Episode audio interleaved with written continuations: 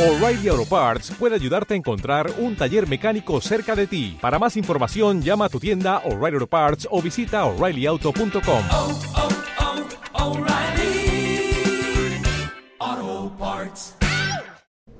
Entonces, después de todo lo que hemos dicho, hemos, hemos fíjense, hemos caracterizado las- los últimos años del siglo XX, ¿eh? El desarrollo histórico, el desarrollo de las ciudades, qué estuvo sucediendo en el mundo, cómo se reestructuró el mundo este, en la época de la globalización. Eh, entonces sería bueno, o como, como correlato necesario, eh, caracterizar la concepción de la vivienda vigente en la década de los 90, ¿sí? que tiene mucho que ver, por, por supuesto, con lo que venimos diciendo.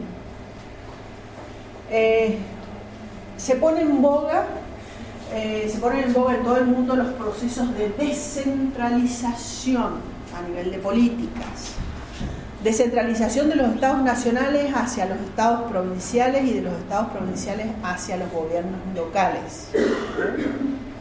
Eh, bajo la convicción de que los gobiernos locales eh, estarían más cerca de las necesidades de la gente que estos gobiernos centralizados y cono- conocerían mejor sus necesidades hay una fuerte impronta de todos los modelos de autogestión del hábitat.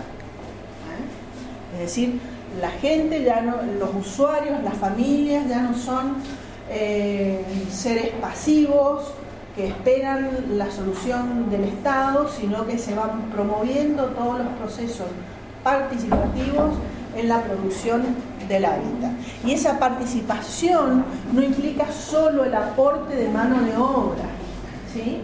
sino generar verdaderos procesos de autogestión, donde la familia, como digo, no solo pongan la mano de obra, sino que tomen decisiones y participen y se promuevan social y organizativamente. Hay una retracción del Estado benefactor, ¿sí? modelo liberal. Eh, por supuesto, una hegemonía del mercado como asignador de recursos.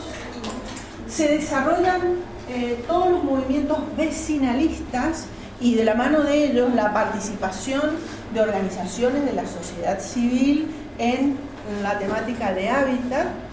Nosotros tenemos una, dos unidades en realidad sobre la participación de las organizaciones de la sociedad civil en el tema habitacional. Una idea muy fuerte es que en la medida en que la demanda de vivienda es heterogénea, ¿qué quiere decir esto? Que no todas las familias tienen las mismas necesidades de vivienda. Algunas necesitan eh, vivienda completa, otros necesitan ampliar, otros necesitan eh, acciones de mejoramiento de la vivienda. Entonces, en la medida en que la demanda es heterogénea, la oferta debía diversificar sus programas. Es decir, ya no era importante que hubiera un solo programa con una oferta única, sino que se buscara diversificar la oferta para atender una demanda que sea diversificada. Después vamos a ver, cuando veamos política habitacional, cómo en nuestro país y en el resto de Latinoamérica se, eh, se partió de los programas de vivienda única, con tipo único de vivienda como forma tradicional, hacia una oferta con diversos programas que satisfacían eh, diversas necesidades habitacionales. Entonces, este es otro ítem muy fuerte, otra característica fuerte de la época. Lo otro es la idea de la cogestión de la comunidad y empresas. ¿eh? Es decir, cogestión quiere decir que en los programas, eh, los- sobre todo los programas destinados a los sectores de menores recursos, era importante hacer participar a las familias. Y un modo de participar era participar en la gestión, en los recursos, en el financiamiento. Entonces aparecen los, los programas de cogestión con la comunidad. Otra idea muy importante en materia de hábitat y que implica la ruptura y el quiebre con la modernidad es que lo viejo se rehabilita, se recicla, no como decían los miembros de la arquitectura moderna, que todo lo viejo había que tirarlo abajo y construir modernos edificios de alta tecnología. Ahora empieza a aparecer todas estas corrientes patrimonialistas de recuperación del valor patrimonial eh, en todas las ciudades. La idea de reciclar materiales, recuperarlos, tiene que ver con la, sostenibilidad ambiental también. Y en general hay una reducción del tamaño de los emprendimientos habitacionales.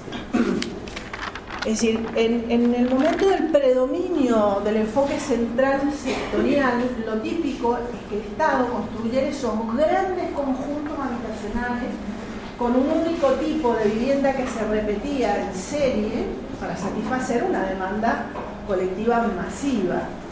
Entonces, ahora la idea es que las intervenciones de los programas habitacionales en general comienzan a reducirse con barrios más pequeños y intentando una variedad de programas y de tipologías.